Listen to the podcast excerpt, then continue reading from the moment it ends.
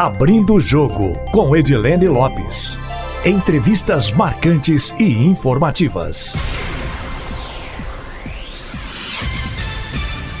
Ex-prefeito de São Paulo, Fernando Haddad, que foi candidato à presidência da República pelo PT na última eleição e principal adversário do presidente Jair Bolsonaro nas urnas, com 44% dos votos válidos, é o entrevistado do Abrindo o Jogo de hoje. O petista, que completa 57 anos no próximo dia 25, é advogado, foi ministro da Educação, é casado e pai de dois filhos. No bate-papo, ele falou sobre Lula candidato, sobre a agenda do ex-presidente, sobre o desempenho de Jair Bolsonaro no primeiro ano de governo sobre a integração da esquerda no Brasil, dentre diversos outros assuntos. Haddad, muito obrigada pela entrevista e fala um pouco para o ouvinte do Abrindo o Jogo sobre a trajetória percorrida até a sua entrada na política. Bom, eu, se, eu sempre gostei de política e fiz política estudantil. Eu fui presidente do Centro Acadêmico 11 de Agosto, que é um centro acadêmico muito importante lá em São Paulo, que é da Faculdade de Direito da USP, lá do Largo de São Francisco. Mas logo eu me interessei pela carreira acadêmica e depois de direito eu fui fazer mestrado em economia e doutorado em filosofia. E recebi o convite do secretário de Finanças da Marta Suplicy para ser o seu braço direito na Secretaria de Finanças. Foi aí que eu comecei minha vida pública em 2001 e até agora não saí. Dizer, na verdade saí esse ano que eu voltei para a universidade e voltei a dar aula. Mas eu fiquei durante 18 anos envolvido com atividades políticas. Eu fui chefe de gabinete, assessor especial, secretário executivo, ministro que foi o cargo que eu mais tempo ocupei. Foram quase sete anos como ministro da Educação e quatro anos como prefeito de São Paulo. Como é que está a agenda? Como é que está a rotina do senhor? O que, que o senhor planeja daqui para frente? Há no horizonte do senhor a pretensão de ser novamente candidato à presidência da República? Olha, é, 2022 primeiro está muito longe. Segundo que nós temos a expectativa de que o Lula recupere seus direitos políticos. A gente quer que o Supremo reconheça que o Moro não foi um juiz imparcial que o Moro tinha lado quando julgou o Lula. Ele estava torcendo, na verdade, por um dos lados. E isso compromete a imparcialidade do juiz. Um juiz tem que ter distância do caso. Ele não pode se deixar apaixonar contra ou a favor do, de quem está sendo acusado. E na minha opinião, e na opinião de muitos juristas do mundo inteiro, o Moro se deixou levar pela ambição e acabou condenando o Lula completa ausência de provas. Não conseguiu provar nada, mas para tirar ele da eleição acabou condenando ele. Isso deu a vitória ao Bolsonaro, de quem ele hoje é ministro. Se o Lula recuperar os seus direitos políticos, ele vai ser pressionado, eu diria, por todos nós a nos representar em 2022. O senhor tem algum temor de que, caso isso aconteça, haja uma fragilidade, ou pela idade dele, ou por posteriores questionamentos que possam aparecer, ou até por uma questão de política mais acirrada novamente? Olha, ele coloca a questão da idade, né? Ele fala: vou estar com 77 anos, eu já fui presidente. Mas, enfim, eh, nada que não seja superável, porque o Brasil precisa encontrar o rumo do desenvolvimento com justiça social. E quem nesse país representou desenvolvimento e justiça social foi ele. Ele personifica esse projeto.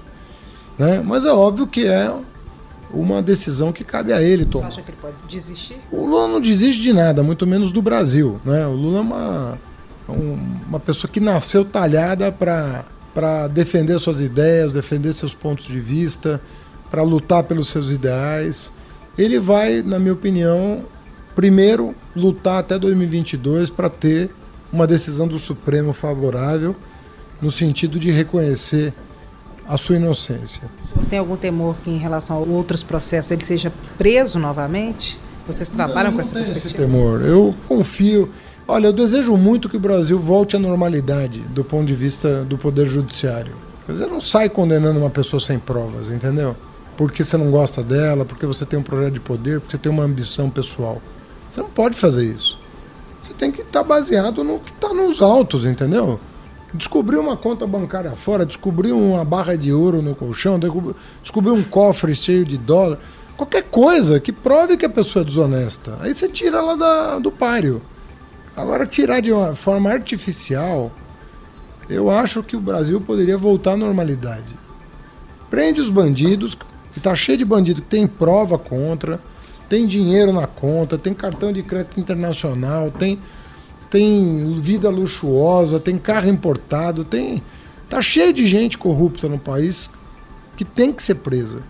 Agora, você não pode fazer da justiça um instrumento de poder. Se o senhor for o nome colocado em 2022, o senhor vai e a Prefeitura de São Paulo está completamente descartada? Tá, porque assim, eu já fui prefeito, eu já concorri duas vezes, né? É, temos vários companheiros que podem representar o PT nas eleições do ano que vem em São Paulo, como no resto do Brasil.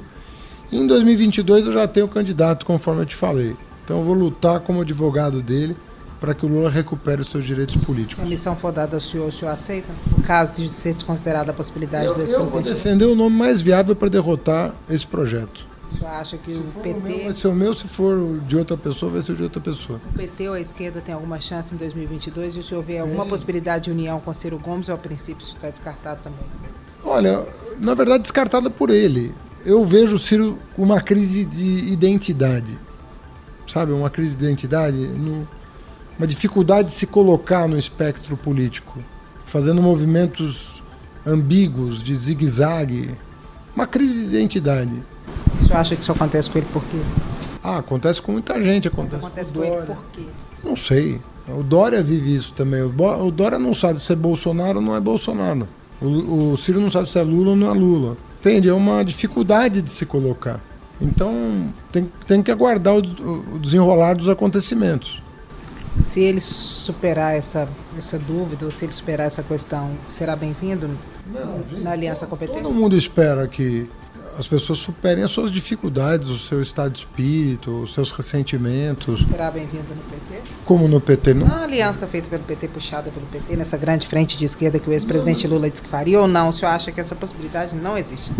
Veja bem, eu tenho, eu tenho que me guiar pelo que ele diz hoje. Eu não posso. Agora, desejo, né, de coração, que tudo isso venha a ser superado. Como é que está o cronograma do ex-presidente Lula? Como é que ele está hoje? Como é que está a rotina dele? Para 2020, então, quais são os planos? Ele fez agora em 2019 duas viagens importantes, vai fazer uma terceira. Né? Nós fomos para Salvador, fomos para o Recife, estaremos essa semana no Rio de Janeiro.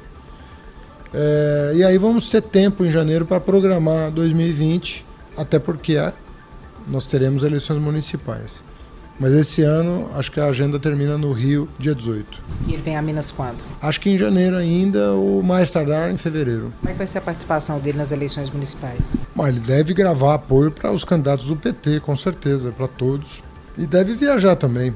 Certamente ele vai querer percorrer algumas cidades do país. Qual é a avaliação que o senhor faz do governo Bolsonaro até então, depois de, desse um ano de governo, a avaliação do senhor é, surpreendeu em algum momento ou não? Quais são os principais desafios em relação à agenda política para 2020? Olha, acho que há, há muito prejuízo, mas o maior é a imagem do Brasil no exterior. A imagem do Brasil no exterior hoje é uma coisa inacreditável. Se você for fazer uma, uma pesquisa de opinião sobre o que, que os estrangeiros, né, residentes fora do Brasil, pensam do governo brasileiro, você vai ter o pior quadro do ponto de vista da educação, do ponto de vista ambiental, do ponto de vista de direitos humanos, do ponto de vista do Itamaraty, das relações exteriores. O governo Bolsonaro tem a pior imagem no exterior de todos os governos da nossa história. É impressionante.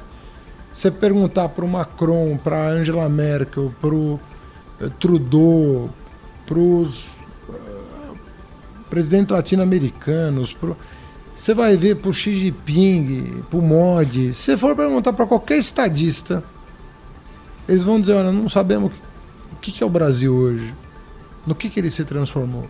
Como é que o senhor avalia a relação dele com os Estados Unidos, com Donald Trump? O senhor acha que ele está tão bem quanto acha que está? Ou a situação é diferente? Como é que é isso? A prova de que ele não está tão bem quanto ele acha que está é que o, o Trump mandou um recado pelo Twitter de que ia sobretaxar o aço brasileiro.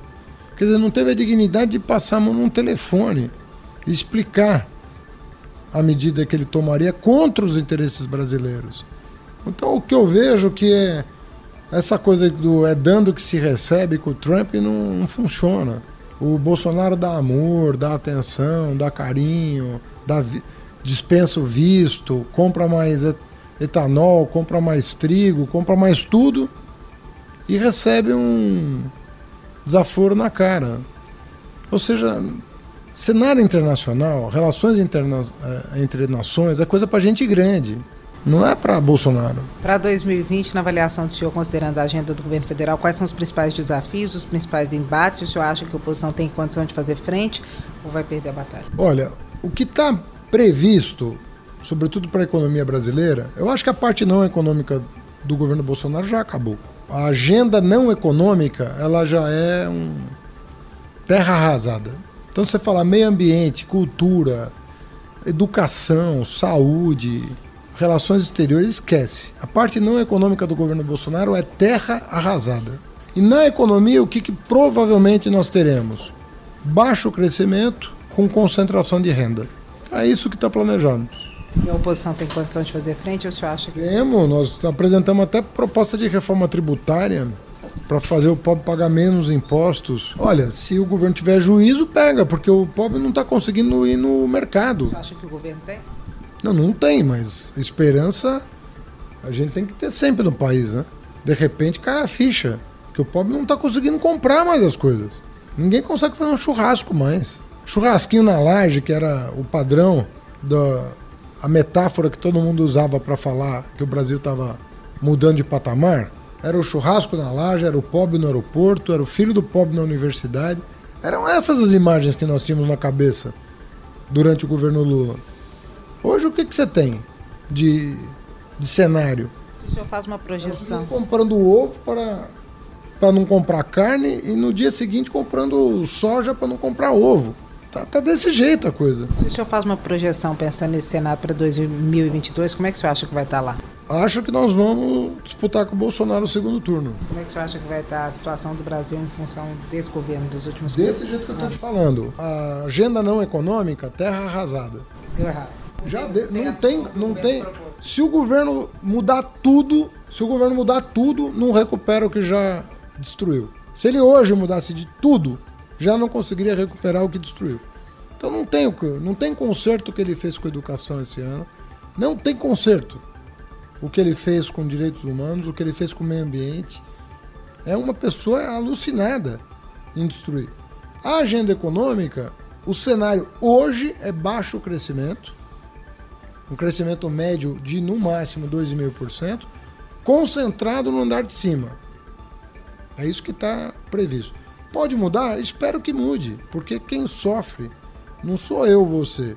É o povo mais pobre que trabalha. Pode melhorar para a maior parte da população? O senhor trabalha com essa perspectiva ou não? Em termos econômicos. Daqui dois, três anos, até dois. Com essa agenda econômica não há chance não há chance do crescimento econômico chegar na porta do trabalhador. O senhor ou outro representante do Partido dos Trabalhadores, ou alguém que represente a esquerda eleita em 2022, o senhor acha que poderia ser revogado o que que foi aprovado, mudado radicalmente o que que foi aprovado pelo Na governo verdade, você não faz. É, quando você assume o governo, você fala, fala o que, que o Lula revogou do governo Fernando Henrique. Na verdade, ele mudou a política e cresceu o dobro da época do Fernando Henrique, entendeu? Então não adianta. Um, quando você tem pretensões de governar um país, você não fica falando coisas é, para parecer. O, o, sabe, para dar uma, uma satisfação para a opinião pública que não é a que corresponde à verdade. O Lula não destruiu nada do que o Fernando Henrique fez, ele só mudou a política. Em relação às reformas, por exemplo, então, o senhor vê no cenário uma nova reforma trabalhista, nós, uma nova reforma previdenciária? Não, nós vamos ter que mudar as políticas públicas. Não se trata de ficar. É, é, é mudar as políticas públicas no, no, sentido de fortalecer o poder de compra do trabalhador, de fortalecer a escola pública, de fortalecer a saúde pública, de ter uma atitude altiva no cenário internacional, de não, não ser subserviente à potência americana, de ter uma relação mais plural com o mundo, de fazer é, intercâmbio com os países em desenvolvimento, não ter preconceito contra a China, contra a Rússia, contra a África do Sul, contra a Índia, né? porque eles são compradores de produtos brasileiros, respeitar o meio ambiente, porque isso dá mercado e respeito para o Brasil é mudar a política, entendeu? E as coisas vêm. O senhor acha que essa investigação do caso Marielle pode ter alguma mudança, uma celeridade, mudar o rumo? O senhor acha que, de fato, pode haver algum envolvimento da família Bolsonaro? Eu não sou leviano nem irresponsável para dizer que tem envolvimento da família Bolsonaro com um caso específico de assassinato.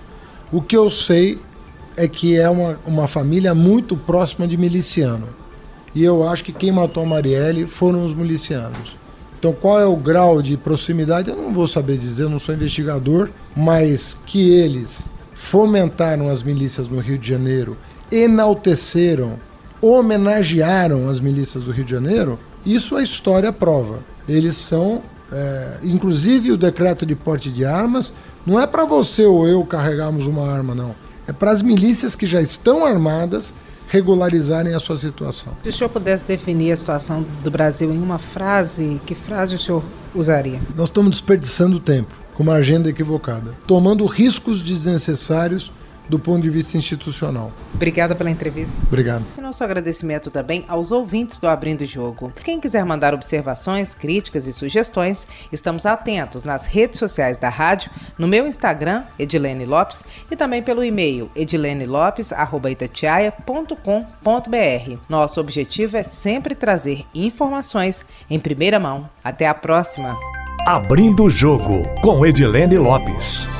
Entrevistas marcantes e informativas.